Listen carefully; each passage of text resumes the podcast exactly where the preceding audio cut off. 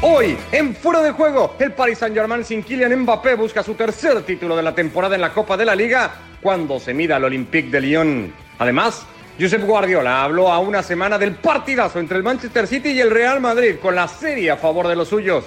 Y este sábado hay derby londinense en ESPN Plus entre el Chelsea de Frank Lampard y el Arsenal de Mikel Arteta por el título de la FA Cup. Con todo esto arrancamos ya por ESPN Plus.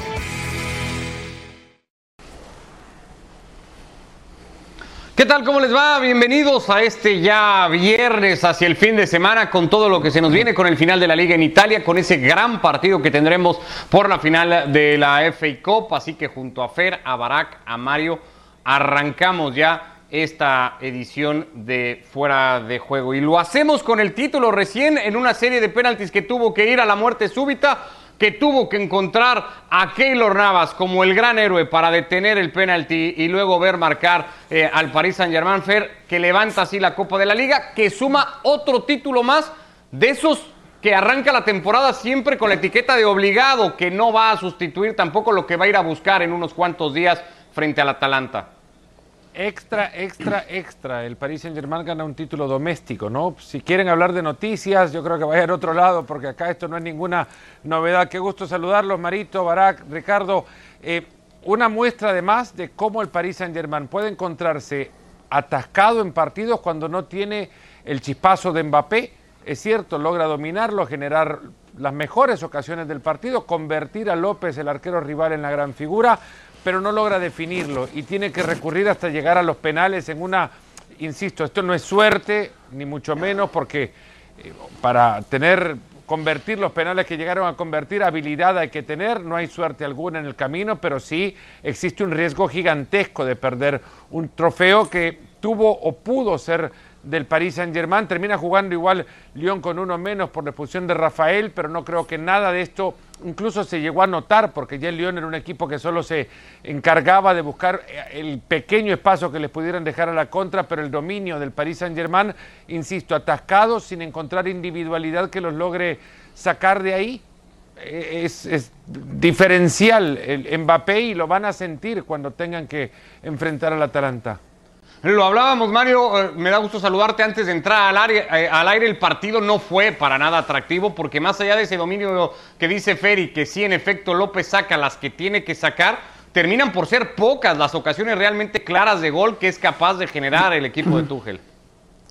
Hola, ¿qué tal muchachos? ¿Cómo les va? Bueno, realmente es impresionante porque ya lo vimos la semana pasada, vuelve a suceder el día de hoy y hablamos qué va a pasar, qué va a pasar con este Paris Saint Germain frente al Atalanta, porque si bien el Olympique de Lyon mm, no es el equipo que se pueda comparar en nada, absolutamente en nada al, al Paris Saint Germain, hoy parecía que fuera muy parecido, o que el Olympique hubiese planteado un partido pensando en el partido con la Juve, porque realmente eh, hoy el, el, Olympique de Lyon no hizo absolutamente nada, menos hizo el Paris Saint Germain, que es el que más tiene que hacer, pero viendo lo que estamos viendo, yo creo que las eliminatorias que uno está esperando con tanta ansiedad, que son las de la Champions, estos dos equipos se van a la calle, pero antes que cante un gallo, ¿eh?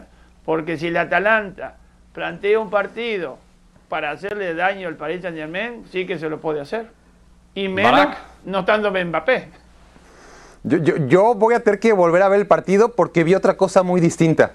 Entonces, eh, no, obviamente. Eh, ¿Qué viste me preocupa estar, iluminanos, iluminanos, por favor. Me preocupa tener una opinión tan distinta a la de Mario y Fernando, pero en primera había un León que dominó el partido. Es decir, si hablamos de jugadas que casi acaban en gol, pues probablemente no. Pero en lo que se refiere a agresividad, jugar en el terreno contrario, eh, ser proactivo, yo vi a un León sumamente agresivo, ambicioso y dominante inclusive, si, si se puede hablar de dominio, en un partido bastante parejo. Segundo, a mí me gustó el partido.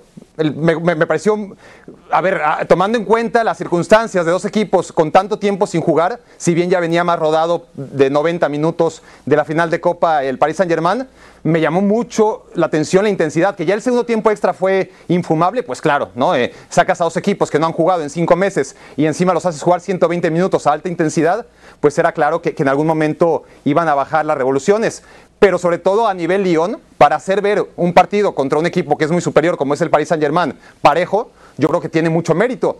Y lo otro es que sí, es cierto que, el Paris Saint Germain pues está obligado a ganar todo esto y que no es ninguna noticia, pero tampoco hay que olvidar que la temporada pasada la gran noticia fue que no ganó más que la liga, no ganó la copa, no, la, no ganó la copa de la liga, así que este año vuelve a la normalidad, una normalidad que no conoció y no lo olvidemos hace apenas un año. Fer, no, no, no, no vas a coincidir con sí, Barak. Más allá de que a Barak le haya gustado el partido, no encontré argumentos más de, de, de lo que antes decíamos para en, entender que el Paris Saint-Germain fue mejor equipo.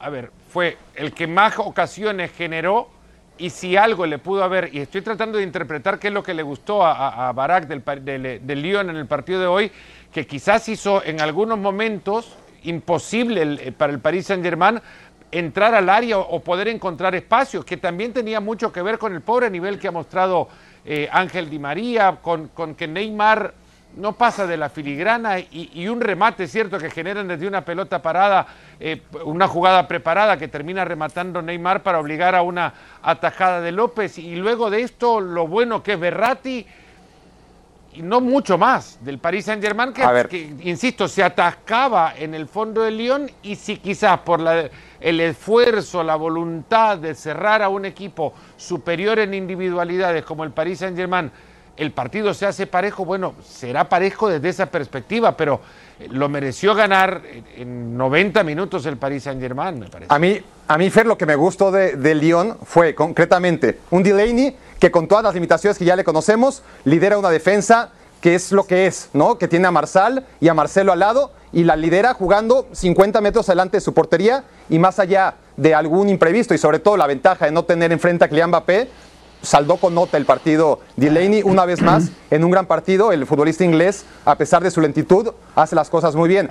Me gustó lo de Bruno en medio campo. Me parece que ante un medio campo como Gay con Berratti en el Paris Saint Germain, el que realmente domina es Bruno de Lyon. Es el hombre que gana en los balones divididos y es el hombre que realmente luce y es el hombre que para mí ubica a Lyon sí en el campo contrario me parece un partidazo por parte de Bruno. Y me gustó lo de Depay, ¿no? En esta nueva, hay que tener en cuenta que Depay está reconstruido como futbolista desde hace mucho, después de esta lesión aún llega con más peso del que ya venía tomando, pero es un jugador que ha aprendido como nadie a cuidar el balón, a no perderla, a ser influyente en el partido cuando realmente está inspirado. Hoy le falta el gol, tuvo un disparo, tampoco fue un partido en el que tuviera demasiadas no, oportunidades, le pero tú comparas las chances la actuación... de gol, ¿no? Más allá del gol, claro. antes de encontrar el gol tienes que tener oportunidades de gol, no las no, tiene pero, ni siquiera. No, Depay tuvo un disparo, ¿no? Y, y, y, poco más en lo que se refiere a, a, oportunidades de gol. Pero las sensaciones que te deja de bajar el balón, de cuidarlo de espaldas, de dominar, de dar la pausa, de liderar, esas sensaciones que, que, que ves el partido y dices, bueno, Depay a punto que, que, pueda retomar lo que ha perdido, que claramente es que físicamente viene saliendo una lesión larguísima, ahí me parece que, que, que Depay puede ser lo que, o bueno, acercarse, porque ya nunca va a ser lo que pensábamos que iba a ser, pero acercarse al jugador de la cosa, magnitud que pensábamos iba a ser. Hay una cosa para sumarle a lo que está diciendo Barak también, sin considerar que Depay se parezca a lo que Depay era, es, es un punto que el Lyon no tenía y quizás no tomábamos en cuenta a la hora de poner el duelo eh, contra la Juventus mano a mano, porque efectivos tiene, y vaya si Bruno Guimaraes en la mitad del campo es capaz de poder neutralizar a un medio campo que ya de por sí, si hablamos en función del partido de León, a lo que va a haber contra la Juventus, el, el medio campo de la Juventus todavía no se encuentra, no podemos decir Pjanic lo supera, porque Pjanic no ha sido tal, ni, ni, lo considera Sarri como tal, y tampoco Rabiot ha mostrado continuidad como para creer que le puede dominar. Es, es un, y que se entienda bien, tronco con una enorme movilidad, no en tronco como, como la figura futbolística que conocemos, Barak es tronco para jugar al fútbol, no Tronco, digo, de roble, de fuerte. No, pues es un ejemplo aleatorio, me imagino, ¿no? Sí, Ricardo. cosa dije. O sea. sí. Ricardo, escucha, dime, Mario. Estamos, estamos haciendo, o, o, están haciendo, una discusión de un partido que si hubiese habido otros partidos de esta final ni siquiera íbamos a hablar. Lo que pasa es que estos dos equipos están en Champions y a consecuencia de eso bueno, estamos hablando con respecto a lo que se viene. Si no, si hubiese habido otros partidos, yo creo que esto habría sido dos minutos de presentación y lo hubiésemos dejado ahí. Porque este equipo del Paris Saint Germain, sin Mbappé, baja en un 60-65%. Y el Olympique de Lyon hizo un partido pensando en la Juve, cómo va a defender el gol de, de, del partido de ida. Así que No sé. Estamos, estamos Otro hablando de partido, una- quizás hablábamos de, de la linda presentación de Ricardo Puch, unos 3, 4 minutos, sí.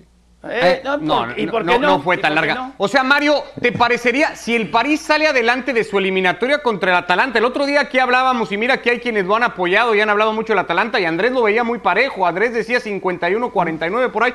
¿A ti se- te sorprendería que el París Saint Germain eliminara a los italianos? Me sorprendería mucho porque pensando cómo está jugando el Atalanta y pensando cómo puede llegar a, plantear el partido, si lo, plan- si lo plantea con mucho respeto al Paris Saint Germain, lo va a perder. Ahora, si sigue jugando tal y como lo está haciendo hasta este momento y encuentra un Paris Saint Germain tan debilitado como jugó hoy, porque a mí no me gustó ni hoy ni la semana pasada, me parece que el Atalanta tiene que seguir. Ojo que Ilicic no juega por razones personales y se le termina la temporada, ¿no? Y le cambia un montón, hay que recordar lo que hizo contra el Valencia. Bueno, lo que ha hecho toda la temporada Ilicic en realidad, no solamente ese Ya que, partido. per- ya que perfilamos tanto al Paris Saint Germain contra el Lyon, a lo que vendrá eh, en unos cuantos días más ya con la UEFA Champions League, quedémonos con ese torneo y quedémonos con el partido más atractivo que de los que están pendientes de los octavos de final, ese Manchester City eh, Real Madrid, y no me lo van a creer.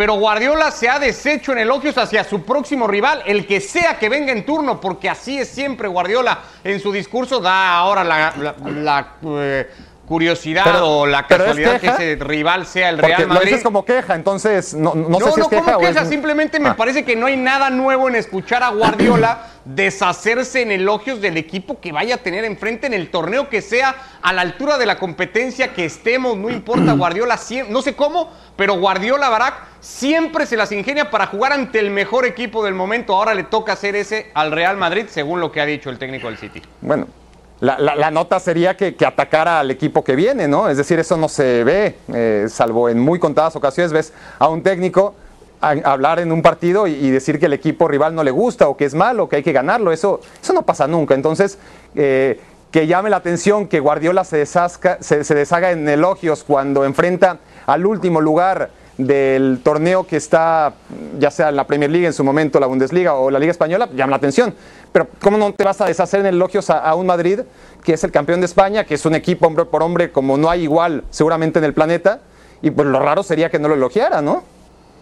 Luego no sé si se sintió medio traicionado porque dijo si hay algún equipo capaz de revertir una serie es el Real Madrid, aunque bueno, también lo podrían hacer el Barcelona y el Bayern Múnich quiso terminar por acotar, Fer. Eh, Guardiola, yo no digo que esté mal que haya hablado bien del Real Madrid porque evidentemente enfrente está el 13 veces campeón del torneo.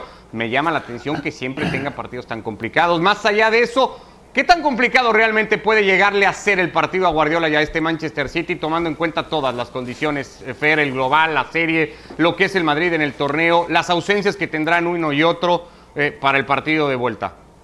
Complicado por lo que es el Real Madrid en el torneo.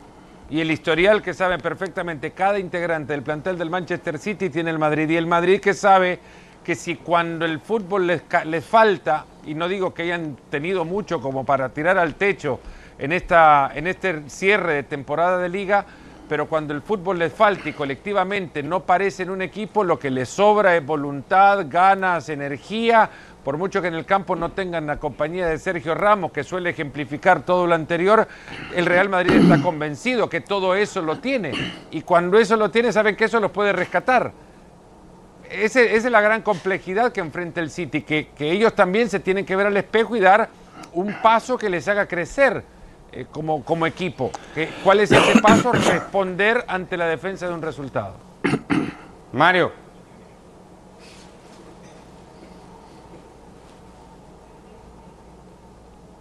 Mario. Ahora vamos. eh, Bueno, lo- con- lo- ahí está.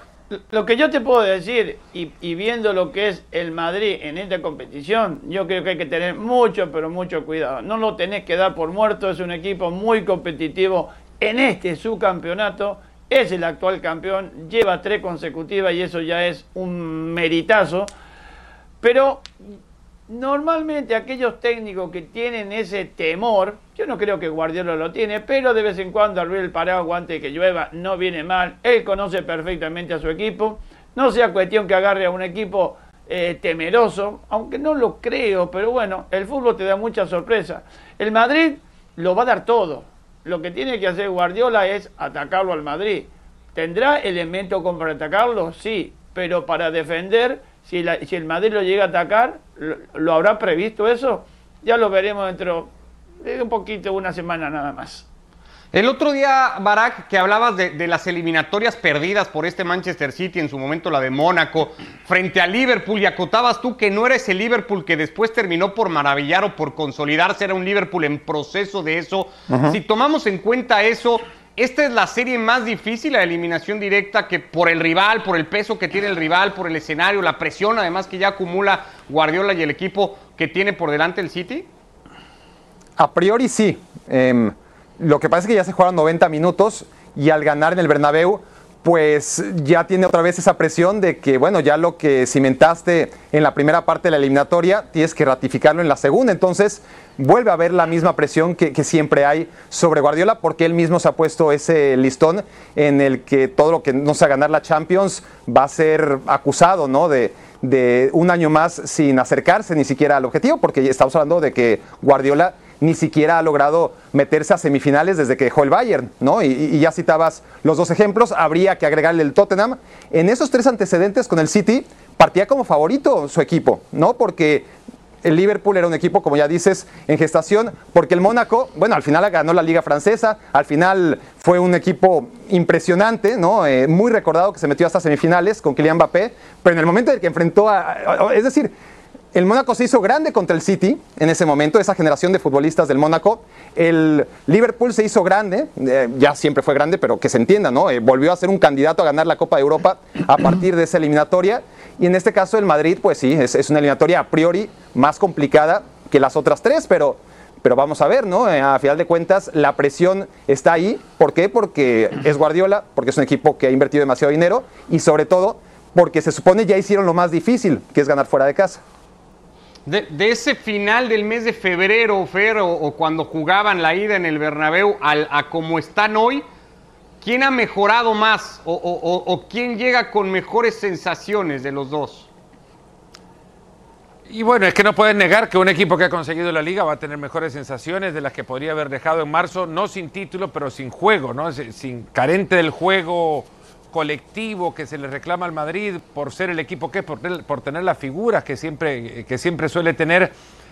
El Madrid de febrero es, era, era, un equipo que venía tratando de recuperar la idea encontrada en ese partido contra el Valencia en la Supercopa de los cinco mediocampistas y, y, conocer si podía salir adelante con esa, con esa intención. Es algo que no sabía que no iba a tener porque no iba a contar con Eden Hazard para el partido de vuelta, de jugarse todo como se tendría que haber jugado eh, sin pandemia mediante. Y el Manchester City del otro lado creo que ahora ha encontrado en esta racha de compromisos una recuperación de un Kevin De Bruyne más, más líder, de Bernardo Silva con mayor participación. Eh, encontrarse también ante la necesidad de jugar sin Sergio Agüero les ha preparado este partido, porque no creo que con Agüero el City sea, es cierto, es más resolutivo y no que no se confunda que es peor equipo eh, con Sergio Agüero en la cancha, es peor equipo ante otras condiciones, pero tomando en cuenta cómo necesitan los centrales del Madrid fijarse ante un 9, ante un centro delantero, tener una referencia, no contar con ella, como lo hicieron también en el Bernabéu, puede ser tremendamente beneficioso. Estaba viendo el partido de ida hace poco y, es impresionante lo que, lo que Ramos o Barán terminan por perseguir a ese que se les asoma por el área, porque necesitan la referencia de un atacante y lo persiguen continuamente. Cuando no lo tienen por la espalda de ellos, se les cuelan y esa va a ser una, una ventaja que el City puede llegar a aprovechar. Ya veremos Gabriel Jesús, el que jugó ese partido en el Bernabéu. Vamos a ver qué plantea y qué decide hacer Guardiola necesitado al final del día, sí, de seguir en el camino más allá de un título que es una obsesión para él, para el club, para la ciudad. Eh, un título que además tendría que dar eh, cuenta del que ya se le escapó porque no siquiera va a poder jugar la final de mañana por FA Cup, por esa eliminación temprana que sufrieron los dos equipos de Manchester ante estos dos, el Arsenal y el Chelsea que se van a medir en Wembley mañana sin público con este panorama. Se han medido 200 veces, los Gunners lideran el historial, 73 eh, triunfos, 76, eh, 61 tienen los Blues, eh, han empatado en 59 ocasiones, los antecedentes directos en este escenario de FA Cup favorecen, Mario, al conjunto del Arsenal, pero el antecedente más directo en una final grande entre ambos por esa Europa League fue contundente a favor del Chelsea, todavía con un Hazard muy protagónico para ese 4 a 1. ¿Cómo llegan estos dos o a quién le pondrías la fichita, los de Arteta o los de Lampard? Yo lo de Lampard, yo creo que llegan en mejor actitud, el Baby Lampard, como le llama el Baby eh, eh, Chelsea, es, un equipo que ha, demostrado en estos últimos tramos, digamos, de la liga, ha demostrado ser un equipo muy competitivo, creen mucho en ellos mismos, tiene jugadores jóvenes pero con mucha experiencia y con muchas, muchas ganas, y claro, esa juventud se tiene que demostrar dentro de la cancha haciendo las cosas como las vienen haciendo y ganando títulos. Y eso es lo que espero para mañana. No es que el premio de clasificarse directo a Champions haya sido poca cosa para el Chelsea, pero levantar la FA Cup mañana en Wembley Barak sería el reconocimiento más justo para esos momentos que ha entregado a lo largo de la temporada eh, este equipo de Lampard. Sí, sí, sí, que, no ha dejado de, ganar el Chelsea aún en sus peores momentos, ¿no? En los últimos tiempos, la temporada pasada que también fue decepcionante a nivel liga, acaban contra el Arsenal precisamente levantando la Europa League y aquí tienen una nueva ¿no? oportunidad. En aquella ocasión ellos ya estaban en la Champions, ganaran o perdían la final de la Europa League y el Arsenal, ¿te acuerdas? Necesitaba ganar para meterse a la Champions y ni porque tenía ese incentivo extra pudo hacerlo. Y aquí sucede algo similar porque la única manera en la que el Arsenal se pueda meter a la Europa League es ganando este partido y el Chelsea, digamos, que, juega por eso, por lo que apuntas bien, los momentos que nos dio, porque fue eso. Eh, varios de los mejores momentos, chispazos, eh, anécdotas que tenemos que contar de la temporada 2019-2020, se los debemos al equipo de Frank Lampard. Eh, el 4-4 contra el Ajax, las dos actuaciones fenomenales contra el Manchester City. Pero después es que al siguiente partido era una cosa totalmente distinta, sobre todo cuando tenía rivales que le, encerraban, que, no le facilitaban tanto las cosas, como ese perfil de, equipos a los que menciono, ¿no? como el Ajax o, como el City. Ahí veíamos la peor cara de un Chelsea que además defiende como el peor. E, e, ese es un debe para un equipo que siempre hay que matizar, no pudo fichar, tuvo que reunir a los futbolistas que tenía cedidos en todos lados, una gran generación de futbolistas, porque si un equipo tiene una gran cantera en Inglaterra, ese es el Chelsea pero es muy anticompetitivo incluso. Ya no diga que, no sea bueno, es anticompetitivo en defensa y eso en una final le puede facturar. Fer. Bueno, hay un partido que pone en juego obviamente un trofeo con muchísima jerarquía, de muchísimo peso. Algunos le habían restado valor a, la FA Cup, habían decidido que el torneo eh, no era tan relevante como para poner a sus primeros equipos, pues ahora han llegado acá dos entrenadores que saben que el título les va a significar muchísimo para sus jóvenes eh, carreras. Uno, eh, Lampard, que necesita, creo, de una, una, foto de portada que todavía no le ha permitido el, el hecho de haber clasificado directamente la Champions que le haga ver al propietario del equipo, a Roman Abramovich, que tiene ahí a un técnico al que merece elogiarse públicamente, algo que todavía no ha hecho. Y del otro lado, Mikel Arteta necesita el título para convencer a jugadores que con los que además de crecer como plantel le permitirían a jugadores jóvenes con los que ya cuenta, como Saca, por ejemplo, el quedarse para crecer juntos, para hacer crecer a esos jóvenes, como revalidar la idea de lo que parezca sea un proyecto, en un equipo que eh, ha carecido por lo menos de éxito en, la elaboración de un proyecto. Parecía que tras la salida de Arsene Wenger estaban armando la estructura que les permitiría construir lo que digo, pero hasta ahora no se les ha dado. Una Emery no fue, el paso de Ljungberg fue eh, irregular y en consecuencia con la incertidumbre de saber quién podía llegar y ahora un técnico a probarse en la juventud. Yo creo que este más eh, más importante el partido para los entrenadores y lo que significa el título para los entrenadores que para los clubes mismos. Bueno, el partido, por cierto, por ESPN Plus para que nos acompañen este sábado la final de la FA Cup desde Wembley entre el Arsenal y el Chelsea en un derby londinense. Ya que hablamos de las transmisiones de ESPN Plus, bueno, quedémonos con la última fecha que tendrá el fútbol italiano de las últimas o de las cuatro grandes ligas, la última que bajará su telón mañana define su última fecha con la clasificación así, con la Juve ya campeona con esos nueve escudetos consecutivos, pero con ese duelo directo entre el segundo y el tercero para ver quién se queda ese puesto. Un Inter que se rezagó y que se quedó fuera de, la aspiración de ser campeón, que era para lo que se había armado el proyecto que dirige Conte, y un Atalanta que fue aprovechando y que fue sorprendiendo a todos o confirmando lo que ya había enseñado eh, de la mano de Gasperini para eh, aspirar hoy tercero a la clasificación, terminar hasta segundo. La Lazio, que va ante el Napoli, también podría eh, tener alguna opción, pero bueno, así cierra una jornada en Italia con el Inter y el Atalanta, básicamente Mario centrándolo todo en su duelo. Sí, y yo sigo pensando como lo dije el otro día. Yo creo que el Atalanta tiene que pensar más en la semana que viene y no en el partido de mañana, de este fin de semana en Italia. ¿Por qué? Está bien, puede conseguir el segundo puesto, perfecto.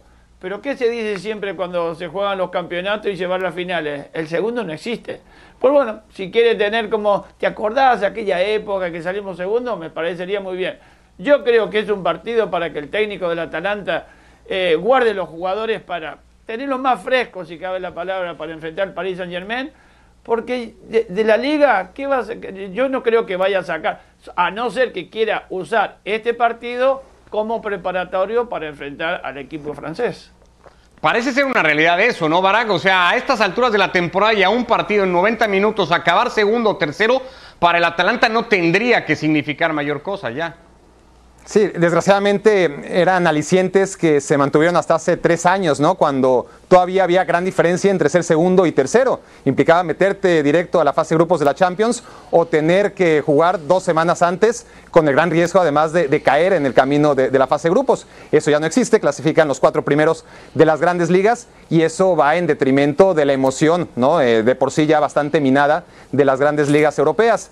Ahora, yo creo que el Atalanta necesita ganar, necesita cada partido seguir sintiéndose superior a su rival, independientemente del resultado, porque digo, necesito ganar, no, eh, corrijo, necesita seguir jugando bien, ¿no? Eh, para llegar con la mejor inercia posible y con las menores dudas que sea posible también aquel partido de Champions, donde no puede dudar, donde sabe que el Paris Saint Germain no va a perdonar, no, no, no, no veo a un Paris Saint Germain tan tibio como el que vimos hoy contra el Lyon, y, si lo va a hacer, no puede apostar el Atalanta a eso. Entonces, qué mejor manera de llegar que no olvidarte si ganas, empatas o pierdes contra el Inter, sino seguir jugando bien y tratar de jugar bien por más tiempo, porque las últimas dos exhibiciones del Atalanta ya es que ellos han puesto el listón súper alto y, hay que evaluarlas conforme a lo que hemos visto de un equipo que ya lució cansado en contra el Milan y que en el primer tiempo contra el Parma, en su último partido, estaba irreconocible, claro. En el segundo tiempo volvió a ser el Atalante siempre, le alcanzó para dar la vuelta, pero sí que las últimas dos presentaciones de la DEA no han sido de lo mejor.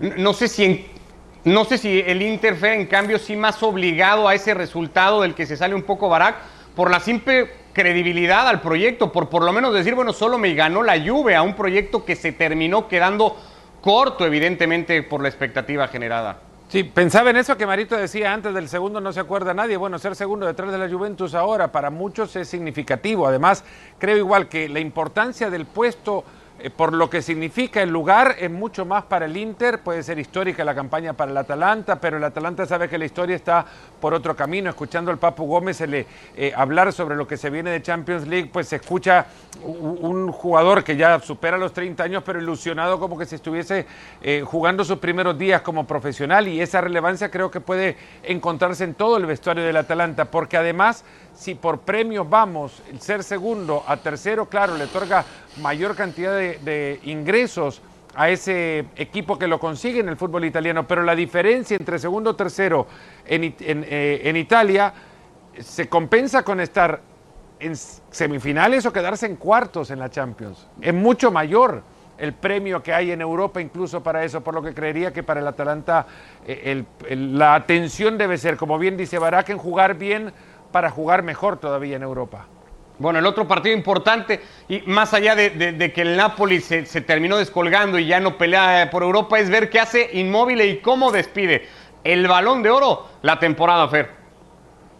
Claro, eh, está eso y el botín de oro que, al que hace referencia, ha superado ya Robert Lewandowski, puede ser el primer italiano en conseguirlo desde Francesco Totti en el 2007, con lo que eh, ya ganarle también a Cristiano Ronaldo en una temporada en la que ha ido mano a mano o, pie a pie, si se quiere, en la carrera para Inmóvil, es, un, es una inyección eh, enorme de, una revalidación, si se quiere, de su carrera. y superar además la marca de goles del Pipita Higuaín de aquella temporada con el Napoli y los 36 goles. A eso también aspira Chiro Inmóvil en una temporada histórica de, de récord absoluto para el delantero de la Lazio, la nueva bota de oro que tendrá el fútbol. Eh, cuando termine la temporada. Así estamos llegando al final de esta edición de Fuera de Juego, recordando la final de FA Cup entonces, ese Arsenal-Chelsea por ESPN Plus, la última jornada del fútbol italiano, también por ESPN Plus, y para todo eso daremos cuenta el próximo lunes en nueva edición de Fuera de Juego. Nos vamos, Fer, gracias Mario, Barak. Un abrazo. Muy bien, abrazo a todos. Saludos. Saludos.